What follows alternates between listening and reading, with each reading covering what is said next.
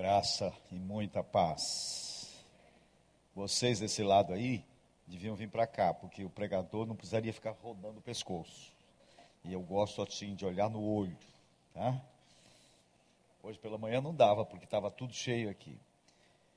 Esse culto da tarde, eu me sinto meio imprensado nele. É a segunda vez que vou pregar aqui nesse horário, e eu sou meio problemático com esse negócio de tempo. E aqui tem que terminar, porque vai ter outro culto depois. Eu sugiro que vocês antecipem esse para 5 horas. Aí a gente fica mais folgado. E o outro põe para as 8. Aí fica tranquilo, de 5 a 7. E depois tem um bom intervalo para o começo do outro culto.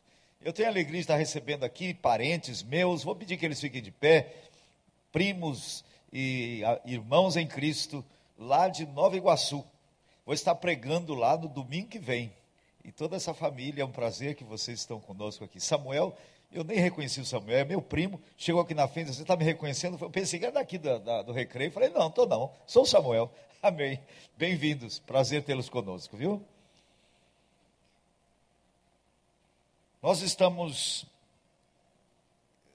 no próximo mês de, no próximo mês de março, dia 1 de março, indo para Portugal, para uma série de conferências em todo o país, de três meses, e nosso objetivo é ir mais para encorajamento dos missionários que estão trabalhando naquela terra árdua, conhecida como cemitério dos missionários. Porque os missionários estão ali pregando e não veem, não veem resultados.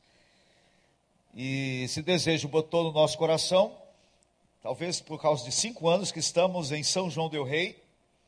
E São João del Rei é um lugar como poucos que eu conheço no Brasil, de um catolicismo que cega, pessoas prisioneiras de uma religião que tem cegado as pessoas. E eu disse pela manhã que quando chegamos em São João, eu fui para, para morar em Tiradentes, por causa de um filho nosso que tem problemas de saúde. E quando cheguei em Tiradentes, fiquei meio preocupado, porque eu ia estar pastoreando em Belo Horizonte, 200 quilômetros de distância, e iria ficar mais retido lá na roça. Moro na roça, que me atrapalha lá no, na minha, no meu trânsito, não é automóvel, é vaca. Porque eu, as vacas que ficam no meu caminho. E aí descobri uma igreja batista, a primeira igreja batista de São João del Rei, que estava morrendo. Uma igreja com, tinha uns 10 membros, brigados entre si, num prédio decadente. Que igreja maravilhosa, fantástica. E comecei então ali tentando ajudar aqueles irmãos, pastoreando em Belo Horizonte e também em São João Del Rei. E nesses cinco anos, eu me lembro que no começo, eu comecei a sentir muita raiva do catolicismo, muita raiva da prisão que eu via envolvendo aquelas pessoas. Depois que começamos a interceder por aquelas pessoas, pela cidade, o coração começou a mudar e começamos a sentir compaixão. Meu, meus irmãos, nós temos que olhar para esse mundo louco com os olhos de Deus, de compaixão pelas pessoas. E então eu soube de Portugal. Portugal é um pouco parecido com São João del Rei, né? Nesse sentido. O Deus de Portugal é a Fátima, e um povo que cada vez mais ateu e indiferente ao genuíno evangelho, e ali estão os missionários lutando numa pedreira. Então nós sentimos desejo de estar ali encorajando aqueles missionários, e eu conto com as orações dos irmãos. Nós estaremos só três meses, e conforme o Senhor nos direcionar, quem sabe passemos lá também o ano de 2016, mas não sabemos ainda se é esta, esta a direção do Pai. Mas contamos com as orações dos irmãos. Eu trouxe livros, mas todos os livros saíram hoje de manhã, então não tem nenhum livro para oferecer para vocês. Mas aqueles que quiserem nos apoiar, estejam orando intensivamente por nós. E hoje à noite, hoje, hoje de manhã e hoje à tarde, nós estamos lidando com o tema da fé. Nesse primeiro trimestre, a igreja está voltada para enfatizar o pilar da fé, a importância da fé. O que, que é a fé? Hoje pela manhã falamos da fé que vence o mundo. O que, que é fé? A Bíblia mostra que a fé nunca é colocada em oposição à, à razão. Porque alguns chegam a pensar que nós cristãos somos simplórios, somos pessoas que cometemos uma espécie de suicídio intelectual, abdicando da razão. Não, não, senhores.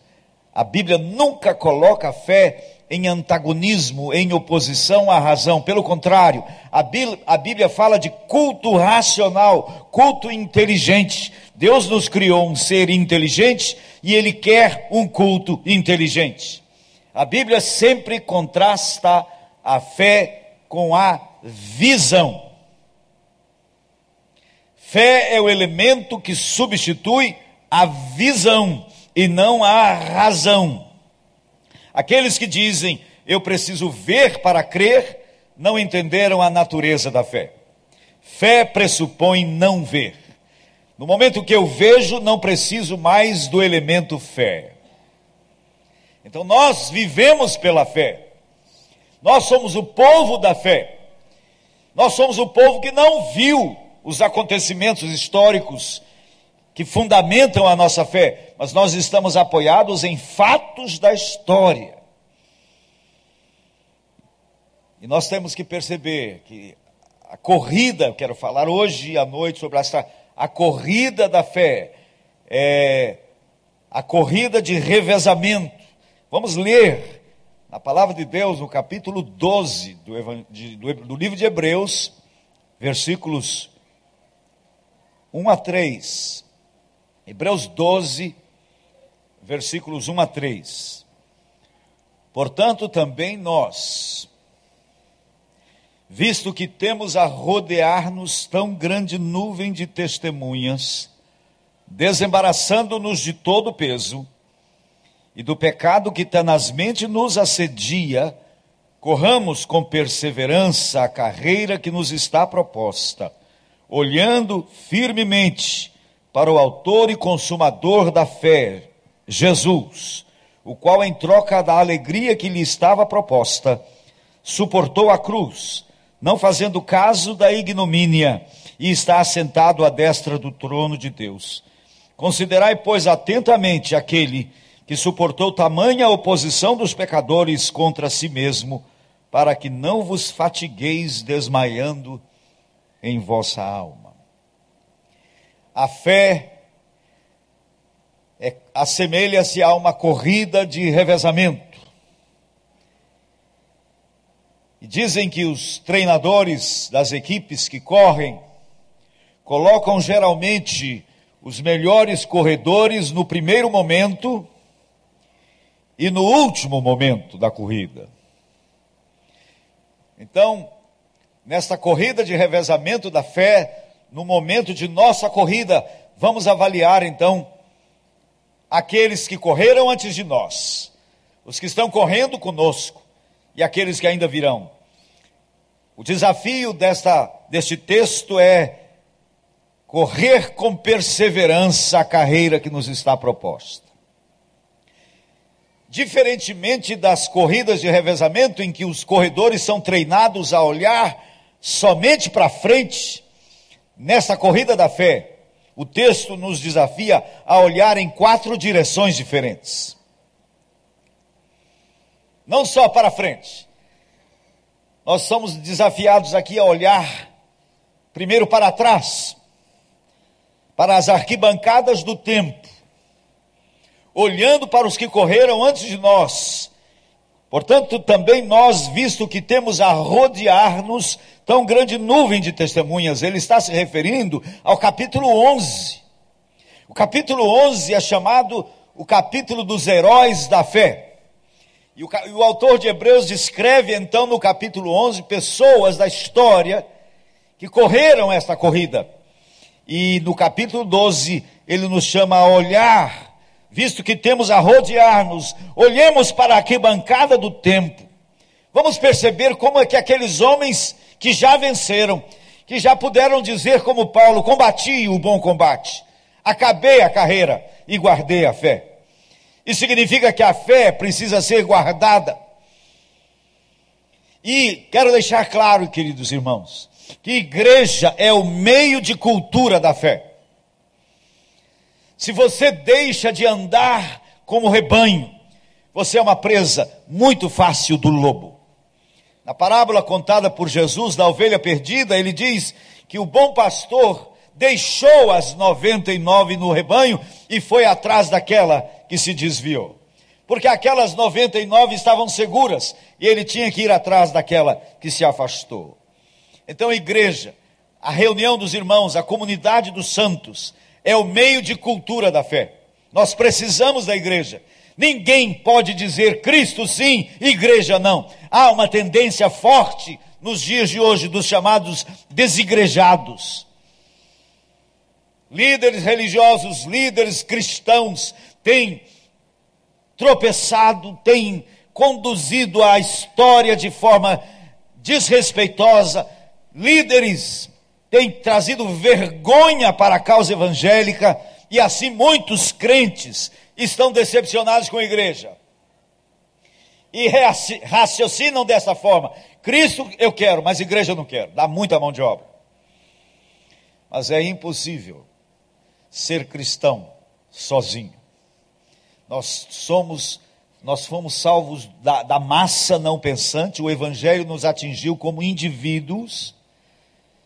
Deus nos salvou, não foi como um povo, como um grupo, Ele nos salvou individualmente, nos tirou da massa não pensante, lidou comigo, com você, como indivíduo, mas colocou-nos num corpo.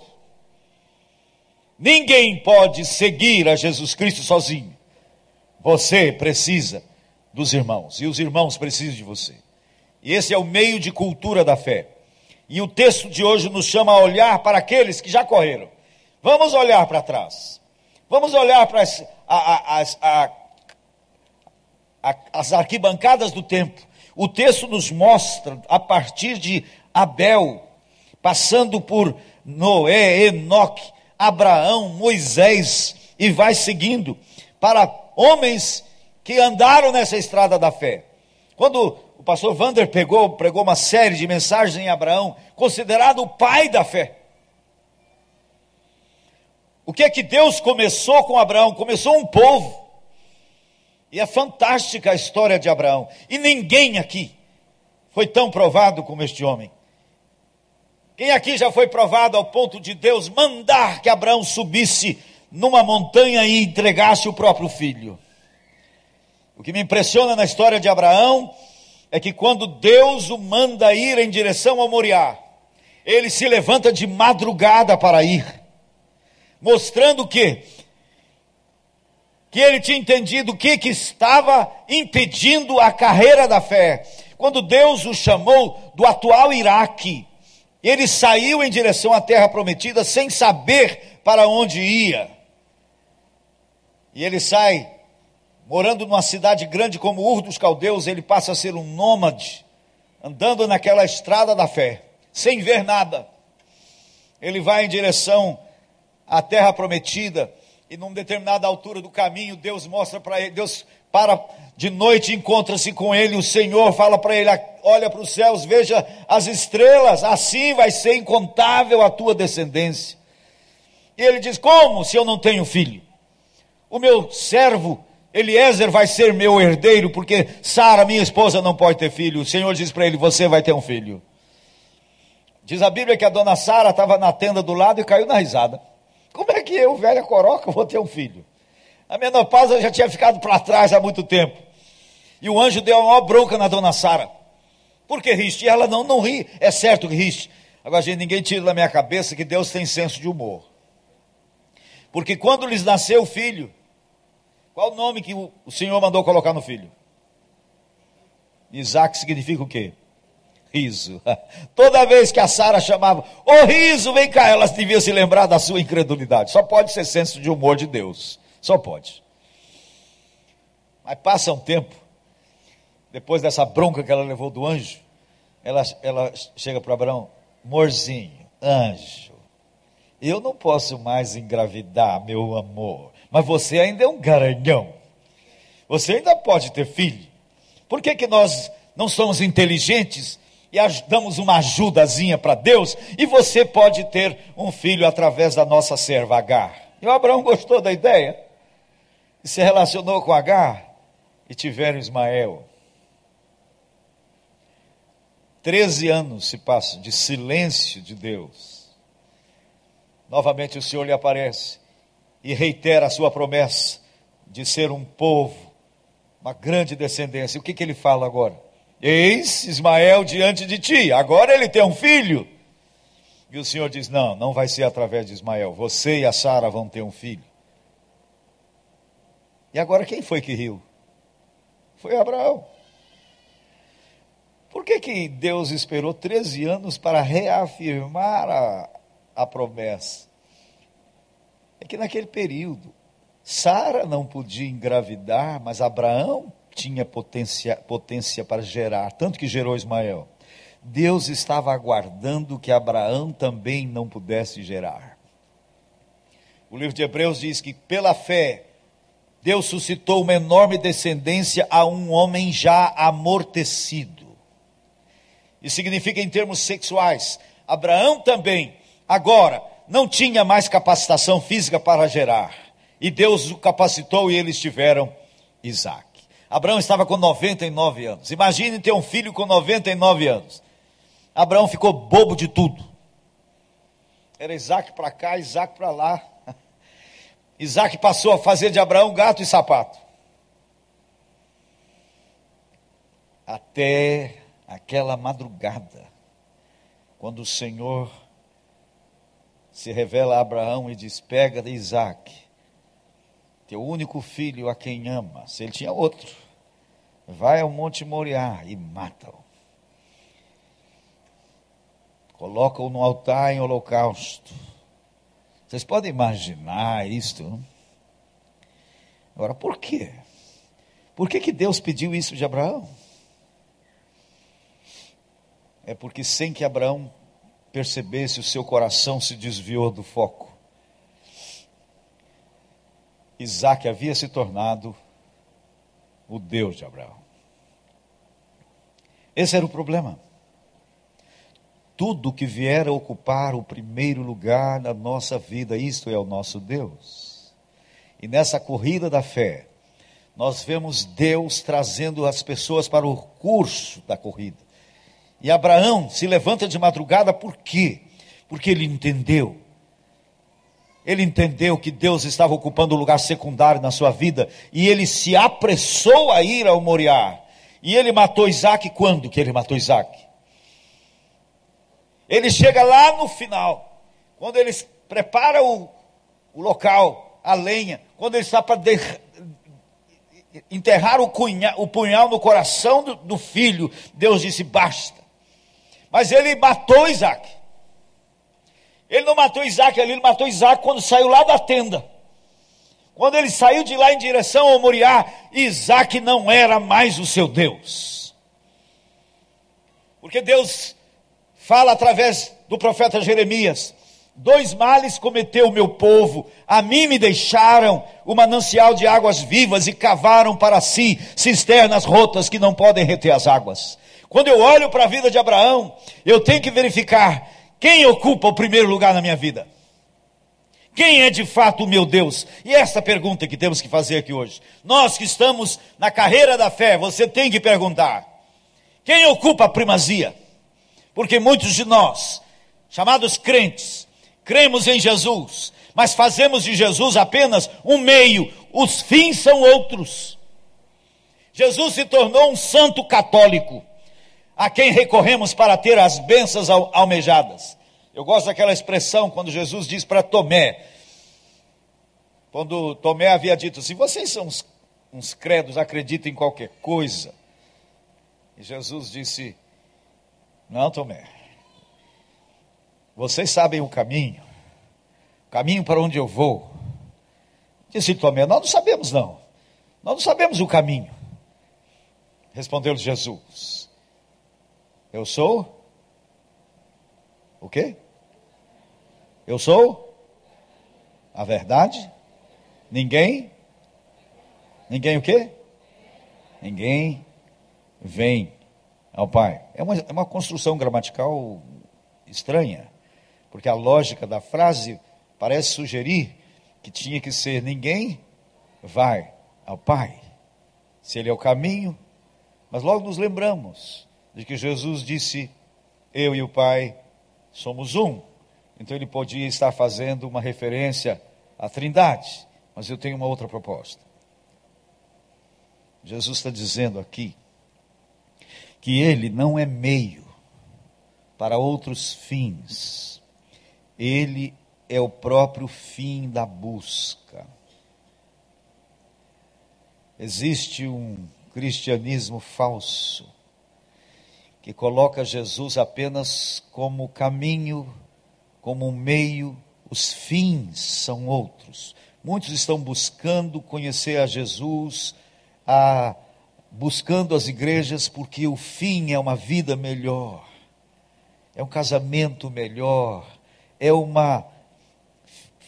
São finanças melhores, é uma situação econômica melhor, é uma casa melhor. Muitos estão nesta corrida com os olhos postos em outro lugar. Os fins são outros. E a história de Abraão, quando eu olho para Abraão, me mostra Deus trazendo Abraão para o rumo.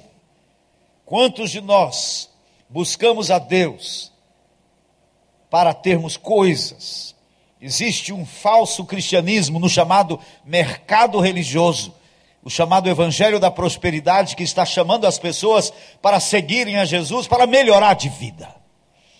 Tenho a nítida sensação que muita gente hoje que abarrota as chamadas igrejas evangélicas são pessoas que estão correndo atrás de Deus para Ele resolver problemas, para me dar uma vida melhor. E quando Deus não responde do jeito que querem, chutam Deus para o espaço. Eu viajei, sempre viajei muito. Quando meus filhos eram pequenos e eu chegava de uma viagem, a minha amada estava me esperando, apaixonada, continua até hoje. Olhando e, e, e esperando a mim, olhando para mim, mas os meus filhos estavam olhando para as minhas mãos, para saber o que, que eu tinha trazido para eles. Como é a sua fé em Jesus?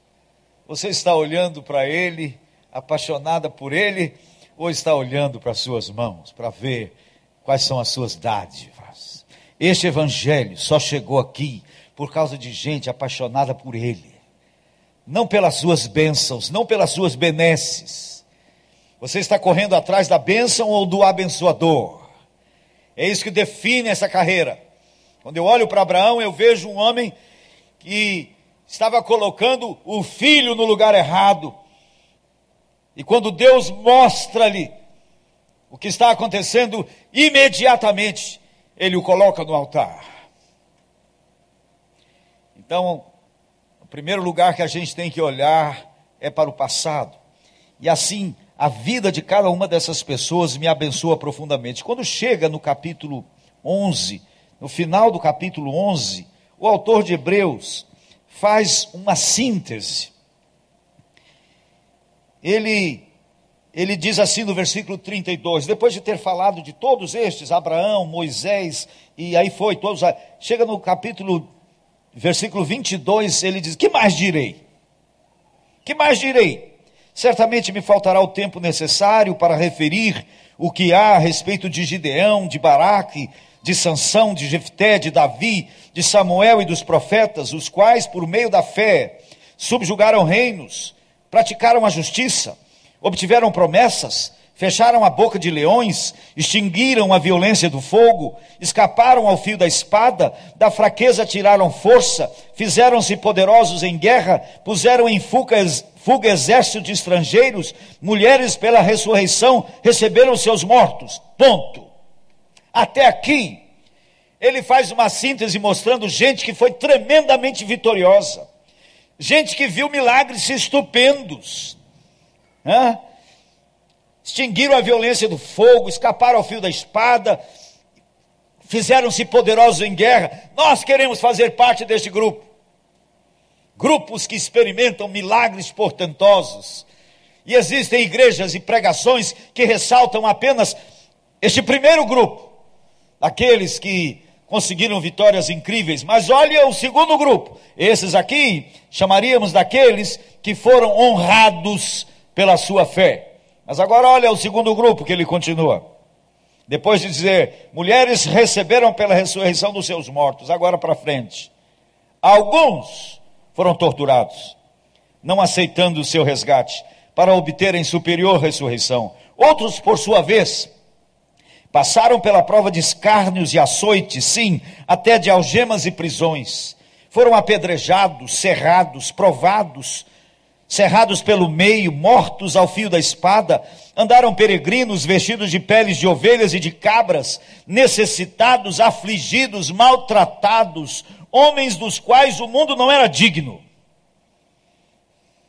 Errantes pelos desertos, pelos montes, pelas covas, pelos antros da terra.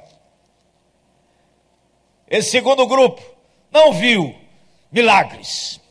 Esse segundo grupo não viu coisas prodigiosas. Não viram nada.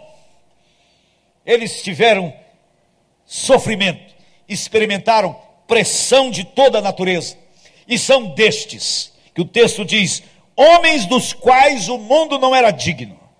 São desses que me vem maior desafio para correr. Quando eu olho para a, a, a arquibancada do tempo, são dessas pessoas que me, essas pessoas que me trazem maior desafio para prosseguir. Não são daqueles aparentemente somente vitoriosos. Quanta bênção, irmão! Quantos hoje vão em igrejas para ouvir das bênçãos, das bênçãos, dos milagres? A fé que se firma nos milagres morre na semana seguinte. É, esse evangelho chegou até nós foi por causa de gente que deu a própria vida, como estes aqui. Fala-se de um povo muito, muito missionário na história da igreja, que foram os morávios ou moravianos, uma região da Europa no século XIX, século XVIII ou XIX. Esse grupo dos morávios eram fortes na, na missão mundial. E havia naquela, numa região da Europa, uma ilha, onde um homem ateu mantinha escravos, não permitindo que ninguém chegasse àquela ilha para pregar para os seus escravos. Um jovem morávio, 18 anos de idade, se vendeu como escravo para ir para aquela ilha. Imaginem, quando toda a família, toda a sua igreja foram despedir-se dele com correntes nas pernas, indo para lavar latrina. Não estava sendo convidado para um emprego promissor. Ele se despede dos seus familiares, dos seus irmãos em Cristo para nunca mais vê-los. Porque ele estava indo, não era para lavar latrina, era para resgatar gente. Ele estava se doando totalmente. Quando eu vejo os pais hoje orientando os filhos na escolha de uma profissão, qual é o fator preponderante para os pais na orientação dos filhos? Os pais orientam os filhos no rumo daquela profissão que vai lhe dar melhor situação econômica. Os filhos estão então centrados em que é que eu poderei ter melhores condições socioeconômicas. Os pais não orientam os filhos a se doarem. Verifique, meu filho, onde você poderá ser mais bênção, onde sua vida poderá ser gasta este evangelho só chegou aqui por causa de gente que se doou inteiro. E quando eu olho para a arquibancada do tempo, eu vejo pessoas assim, que passaram o bastão para a geração seguinte, porque se doaram inteiramente. Então a primeira direção que o texto me chama a olhar é para trás, é para o passado. E eu recebo o encorajamento de Abraão, dizendo: Vai, meu filho, valeu a pena, eu escuto Paulo dizendo: Vai, meu filho, combati o bom combate, acabei a carreira e guardei a fé. É assim, quando estudamos a Bíblia, nós somos desafiados por estas vidas a prosseguirmos. Mas o texto me mostra que eu tenho que olhar também para os lados. Porque o texto está no plural, visto que temos a rodear-nos. Existem outros correndo comigo agora. Existem pessoas que estão se doando ao Senhor agora. Eu conheço jovens que estão adentrando a África destruída pela guerra. Jovens estão dando suas vidas para servir o Senhor ali. Eu tenho a alegria de ter um filho que está metido numa, num projeto missionário lá para os ribeirinhos da Amazônia. É gastar a vida desta forma, se doando aos pobres, aos necessitados. Eu sou desafiado quando eu olho para aqueles e me sinto tão aquém de tantos hoje que estão se doando à obra missionária. Mas aqui está uma igreja de, de gente muito poderosa e nós queremos ver saindo dessa igreja, não a, a igreja apenas apoiando financeiramente a obra missionária no mundo, isso já tem acontecido e esta igreja tem feito um trabalho notável. Mas essa igreja mandando os seus filhos, os pais entregando seus filhos, os filhos sendo desafiados, não a correr atrás de mamão, porque o Deus que está norteando hoje a mente dos jovens é mamão. O que polariza todas as atenções é como ter mais condição socioeconômica, como melhorar de vida. Os jovens que não têm referenciais de vida para outro sentido, não tem na política, não tem nenhuma pessoa que sirva de modelo. Os nossos jovens precisam olhar para nós, para a igreja, e ter como modelo o desafio do reino de Deus, e se doarem, se entregarem. Temos que olhar para o lado. E nós não estamos numa corrida de competição. Essa corrida de revezamento não é uma corrida em que eu me alegro quando vejo alguém caído. Eu tenho que parar para os que caem do meu lado. Eu imagino que nas corridas, quando alguém cai, o que está correndo de pé fica feliz que é menos um competidor. Mas nessa corrida da fé, nós temos que ser os soldados que param para resgatar o outro.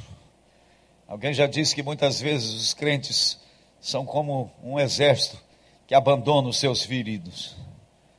Nós temos que correr olhando para os que caem e parar para levantá-los e, e correr adiante e ter paciência com os que sofrem, com os que tropeçam. Nós temos que olhar para aqueles que estão adiante de nós como desafiadores, mas temos que olhar para aqueles que estão ficando para trás para dar água aos que estão cansados, para fortalecer o abatido, desanimado. Estamos correndo não é para levar a taça, nós estamos correndo a carreira que nos está proposta, estamos correndo juntos nessa carreira. Preste, preste atenção nas suas motivações. Você já ficou com uma ponta de alegria quando você viu alguém que está na corrida da fé ficando para trás, caindo no caminho, você já ficou alegre com o fracasso do outro? Ou você já ficou abatido e triste com o sucesso do outro? Quando isso acontece, é porque nós estamos correndo a nossa corrida, não é a corrida da fé, quando você ouve de, um, de uma outra denominação que alguém caiu, qual é a sua emoção, o seu sentimento? É de alegria ou de tristeza? Porque um corredor na corrida da fé ficou para trás, nós temos que parar. Quando Josué estava reconstruindo os muros de Jerusalém, Neemias, quando estava reconstruindo os muros de Jerusalém, ele dispôs as famílias em tribos, em, as famílias foram divididas para reconstruir todo o muro, e cada grupo tinha, além dos construtores, as pessoas tinham que carregar também um corneteiro. Além das armas de defesa e das ferramentas, tinham que ter com o grupo um corneteiro. E os grupos estão trabalhando, cada um no seu pedaço. E quando ouvia o toque de uma corneta, de uma buzina, paravam tudo e iam recorrer, socorrer aquele lugar que foi atacado. Isto é o reino. Este reino hoje está dividido por famílias da fé: batista, presbiteriano, metodista, Assembleia de Deus.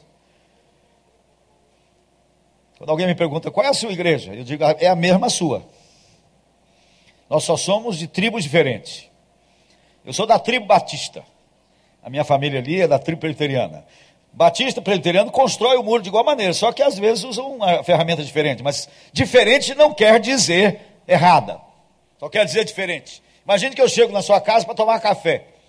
E vejo você colocando o pó no coador. Eu digo, você está fazendo café errado. Não é assim que faz café. Tem que pôr o pó na panela e mexer com colher de pau.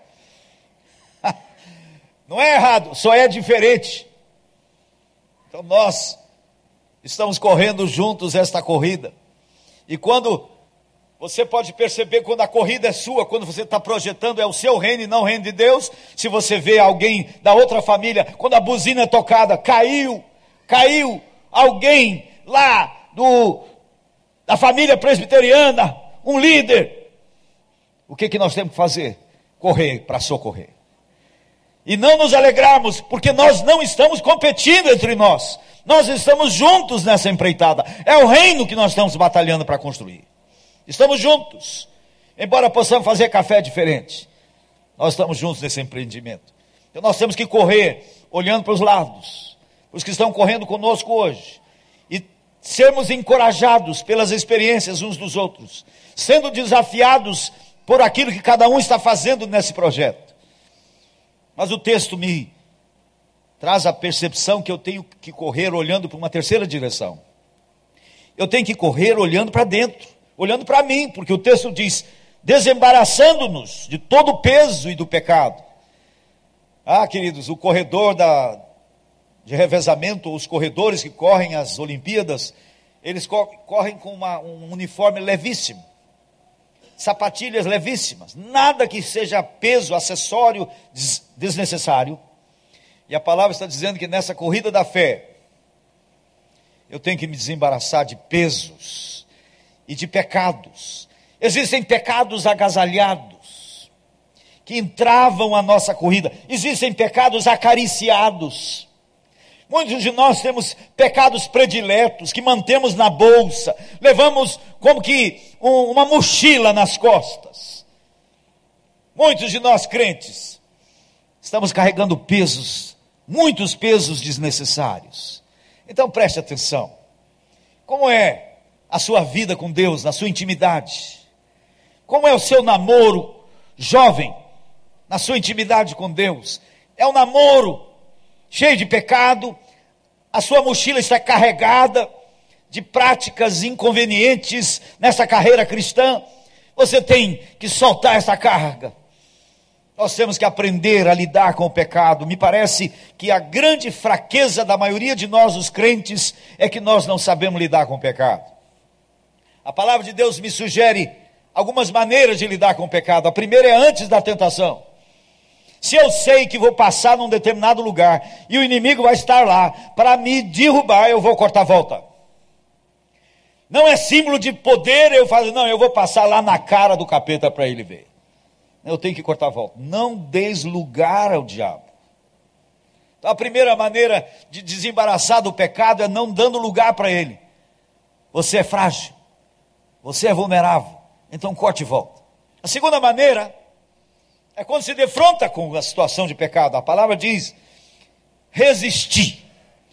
A segunda maneira é resistindo à tentação. O inimigo vem. E como é que resiste à tentação? Jesus nos mostra como. Está escrito, está escrito, está escrito. É firmado na palavra de Deus que nós vamos resistir à tentação. É uma segunda maneira de vencer, firmados na palavra. Mas tem uma terceira maneira de vencer. Depois de cair, tropeçou e caiu, se estatelou no chão, pisou na casca de banana e caiu. Crente está lá caído. Vocês já viram uma gorda levar um tombo no centro da cidade? Era que ela cai lá e diz: nunca mais levanta daqui. Ela levanta rapidinho e vira a primeira esquina. Então, o que me parece que muitos crentes estão estatelados, caídos, totalmente desanimados. Eu não tenho jeito, eu sou assim mesmo. Tá? A terceira maneira de lidar com o pecado. A palavra diz: se confessarmos os nossos pecados, Ele é fiel e justo para nos perdoar e nos purificar de toda injustiça. Uma das maiores pregações que eu já ouvi na minha vida, que mudou toda a minha percepção espiritual, ouvi de um missionário inglês chamado Roy Heston. Ele estava pregando na igreja que eu era pastor em São Paulo, e ele, na pregação, disse o seguinte: Quantas vezes eu tenho chegado a Jesus derrotado, de Senhor, tem paciência comigo, estou eu aqui de novo. Pequei bestamente. E Jesus disse: De novo, por quê, meu filho? É a primeira vez. Sabe por quê, irmãos? Porque todas as vezes que eu caio em qualquer coisa e eu volto quebrado, Ele faz três coisas com o meu pecado: Ele me perdoa, Ele purifica e Ele esquece. É como se eu nunca tivesse pecado na minha vida. Eu posso estar pregando aqui para vocês só por causa dessa verdade. O inimigo vem me acusando, sai para lá, estou limpo. Eu me desembaraço desse fardo dos, dos pecados que ele quer colocar na minha mochila. Estou limpo. Eu ando limpo. Em termos de higiene pessoal, não é mais limpo quem nunca se suja. Quem que é mais limpo? Quem sempre se lava? Em termos de santidade, não é mais limpo quem nunca peca. É mais limpo quem sempre se lava. Eu sempre viajei e chegava em um hotel, o banho de hotel é maravilhoso. Mas chegava na minha casa, aquele banho michuruco, aquela pouquinha água. Aí eu falei, um dia eu vou construir uma casa que vai ter um chuveiro maravilhoso. Agora eu moro na roça, fiz uma caixa d'água lá, lá no monte, e a água vem com uma pressão danada, e eu entro no chuveiro, é uma coisa fantástica. Não tem nenhum hotel que tenha um chuveiro que eu tenho. E tomo aquele banho e saio renovado. E eu falo para ela fala para bem, banho é uma coisa celestial. A gente sai do banho outra pessoa. Porque o, o, o calor do dia, ah, os poros ficam ah, ah, fechados, sujos, parece que, que o banho lava tudo e nós ficamos, o corpo passa a respirar. Nós precisamos aprender a fazer isso na corrida da fé diariamente. Tome banhos e banhos na graça. Por isso que Jesus mandou a gente orar, perdoe os meus pecados. Todo dia, aquela oração dominical, é a oração de todos os dias. Eu tenho que tomar banho todos os dias. E creia e fé não é um sentimento, fé é confiança na pessoa dele. A palavra diz: se confessarmos, ele é fiel e justo para perdoar e para lavar. Então, depois de uma confissão profunda, eu posso saber que eu estou limpo. Isso é indispensável nessa carreira cristã este olhar introspectivo e de lidar com aquilo que está sendo peso na corrida, na, na corrida de cada dia. Mas a quarta direção é que é a mais importante. O texto nos, nos leva a olhar para a quarta e mais importante direção, olhando firmemente para o Autor e Consumador da fé, Jesus é Ele. Eu tenho que olhar todo dia para Ele. Conta-se de duas crianças que competiram na neve para ver quem ia fazer o caminho mais reto até uma determinada árvore. A primeira saiu olhando os pés, botando os pés certinho para não, não entortar o caminho. E quando ela viu, a árvore estava lá, ela estava indo para lá. A outra olhou para a árvore e traçou o caminho mais reto até a árvore. Nós temos que olhar para Jesus, porque se eu ficar olhando só para a arquibancada do tempo, eu vou ter a tendência de achar que Abraão, que Moisés, que todos esses homens da história, que Paulo eram super-homens espirituais. Eles eram pessoas especiais. Elias era um homem especial. Quem sou eu perto dessas pessoas? Hoje pela manhã não deu tempo de eu falar sobre Enoque. Mas depois estava considerando sobre Enoque com alguém e a pessoa estava dizendo que achava que Enoque era uma pessoa que já não pecava mais. Falei, meu querido, era ruim igual você. Pecador ruim.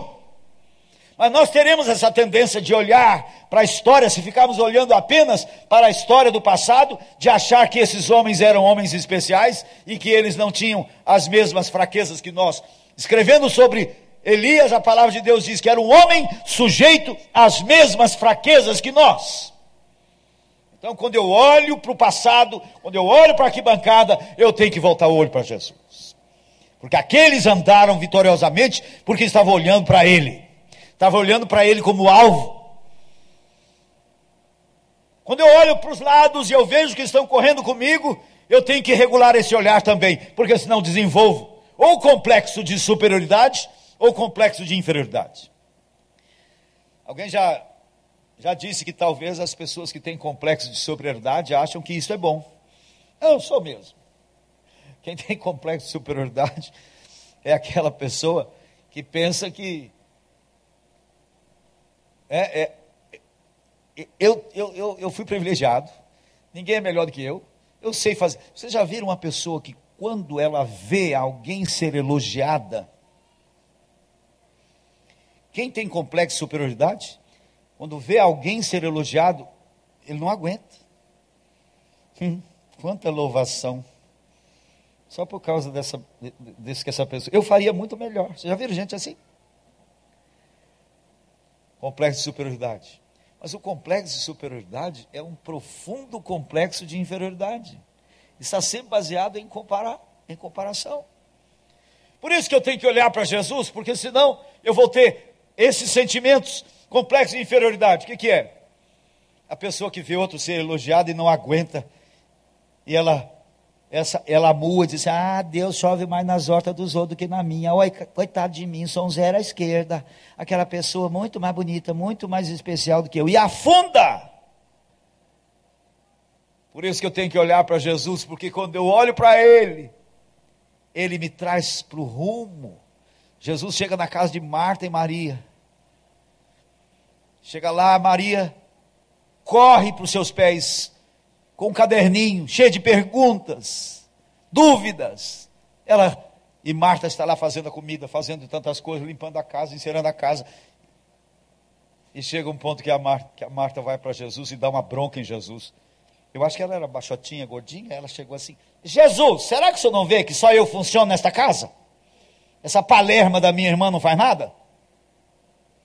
Essa é a tendência da pessoa. Ela, ela queria o foco das luzes nela, o louvor para ela. Ela não podia aceitar que Jesus estava dando atenção para outra e Jesus disse assim: Marta, Maria escolheu a boa parte.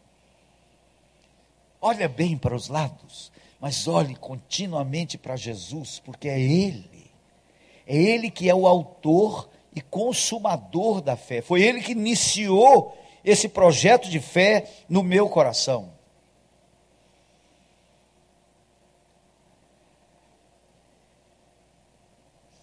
E eu tenho que olhar para Jesus, porque se eu ficar num olhar interior mórbido, eu vou fazer o que Judas fez. Qual a diferença entre Judas e Pedro?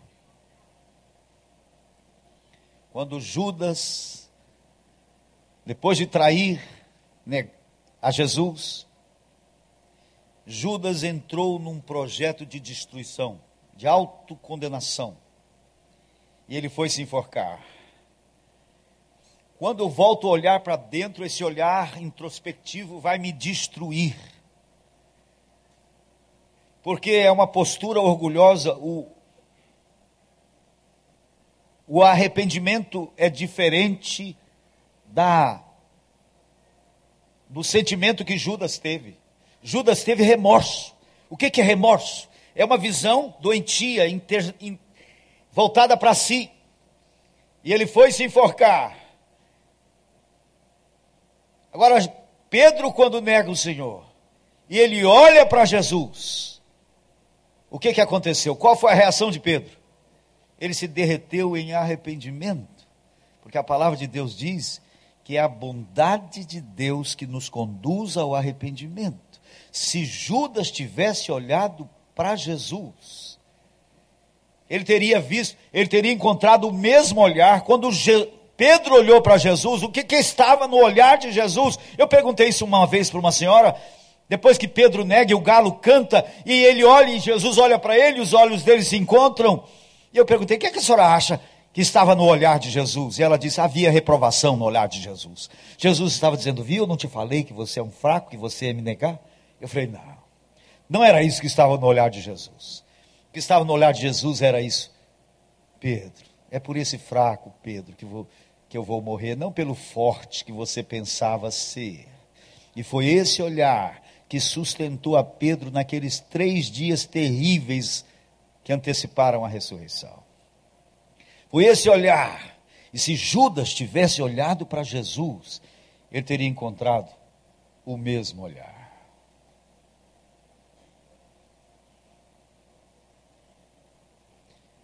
É olhando para o Autor e consumador da fé. É esse olhar que me encoraja a prosseguir.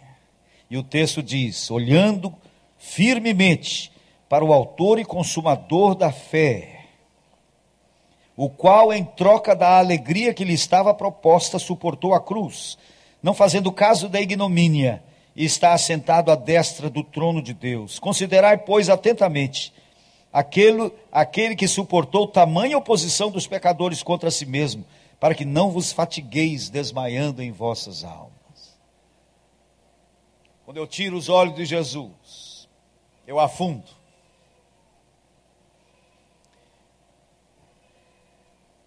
Os discípulos estão pescando, não pescaram nada. Jesus diz: joguem a rede do outro lado. Eles não sabiam quem era, mas quando puxaram a rede, a rede veio cheia de peixe. Eles disseram: é ele, só pode ser ele. É olhando para ele. A minha rede se enche de peixes. Os discípulos estão no barquinho, o barquinho está quase afundando. Eles estão apavorados. Vem um vulto em cima d'água. A crença de que havia um fantasma que vinha buscar as pessoas quando estavam para morrer. O vulto está aparecendo lá, eles gritaram: é, é o fantasma. Chegou a nossa vez. E Jesus diz: Não tenho medo, sou eu. Simão falou: Se és tu, manda-me ir ao teu encontro. Esse homem foi fantástico. Eles des Pedro desceu daquele lugar de segurança e andou em direção a Jesus. Não sabemos quanto ele andou, mas o fato é que ele andou. Diz o texto: reparando, porém, na força do vento, teve medo e começou a submergir. Quando eu olho, quando eu reparo na força do vento, quando eu reparo na força do pecado, quando eu reparo na força da adversidade e tiro os olhos dele, eu também começo a afundar. Afundo na depressão. Crente tem depressão? Tem. Afundo na autocomiseração. O que é autocomiseração? Pena de si. Você começa a se comparar e começa a ficar com pena de si. Afundo na imoralidade. Crente afunda na imoralidade, afunda quando eu tiro os olhos dele. Por isso, corramos com perseverança essa carreira, olhando firmemente para o Autor e Consumador da fé. E ele pega Pedro e o levanta e o coloca no bar. Nessa tarde, talvez haja alguém aqui que iniciou essa carreira, mas que está afundando, abatido, desanimado, cansado, decepcionado, decepcionado com outros, mas principalmente consigo mesmo. Palavra diz que Pedro clamou: Socorro, Senhor, salva-me, Senhor. E prontamente diz o texto Jesus estendeu a mão e o tomou e o levantou e o colocou novamente no bar. Jesus está aqui, o mesmo Jesus, esperando que pessoas que estão abatidas, desanimadas, caídas, clamem por socorro. Você se sente fracassado na carreira cristã, mas Ele, olhe para Ele, clame por Ele, e Ele vai também tirar os seus pés de qualquer situação de desespero e vai colocar os seus pés sobre uma rocha.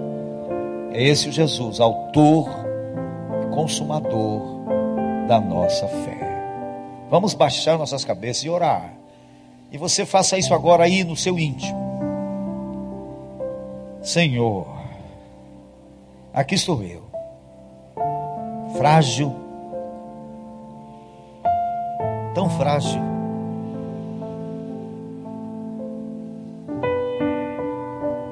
E quando eu percebo, eu tirei os olhos do Senhor e comecei a olhar para as circunstâncias, e comecei a afundar.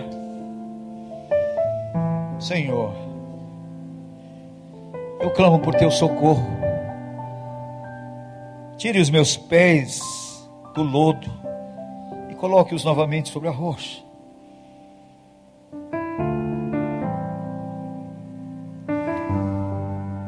Olhando firmemente para Jesus.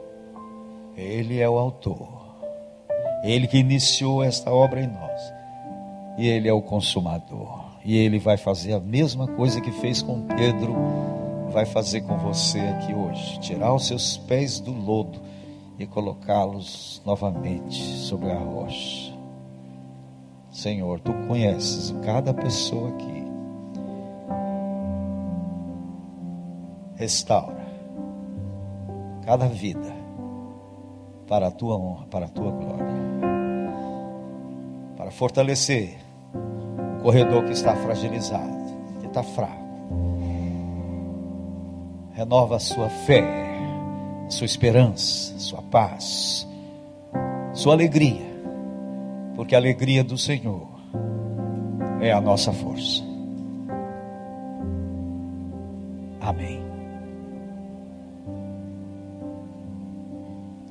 Ó Deus, só temos uma coisa a dizer ao Senhor nesse momento. Muito obrigado pela tua palavra, pela tua voz que ouvimos tão claramente. Agora, Senhor, ao final desta celebração, leve em paz o teu povo. Permita que aquele que entrou aqui hoje cabisbaixo, pensando que é o fim, receba a graça do recomeço, da segunda chance. Coloque o caído de pé, para a tua honra e para a tua glória, em nome de Jesus. Amém. Vamos em paz. Deus abençoe. Uma boa semana em nome de Jesus. Amém.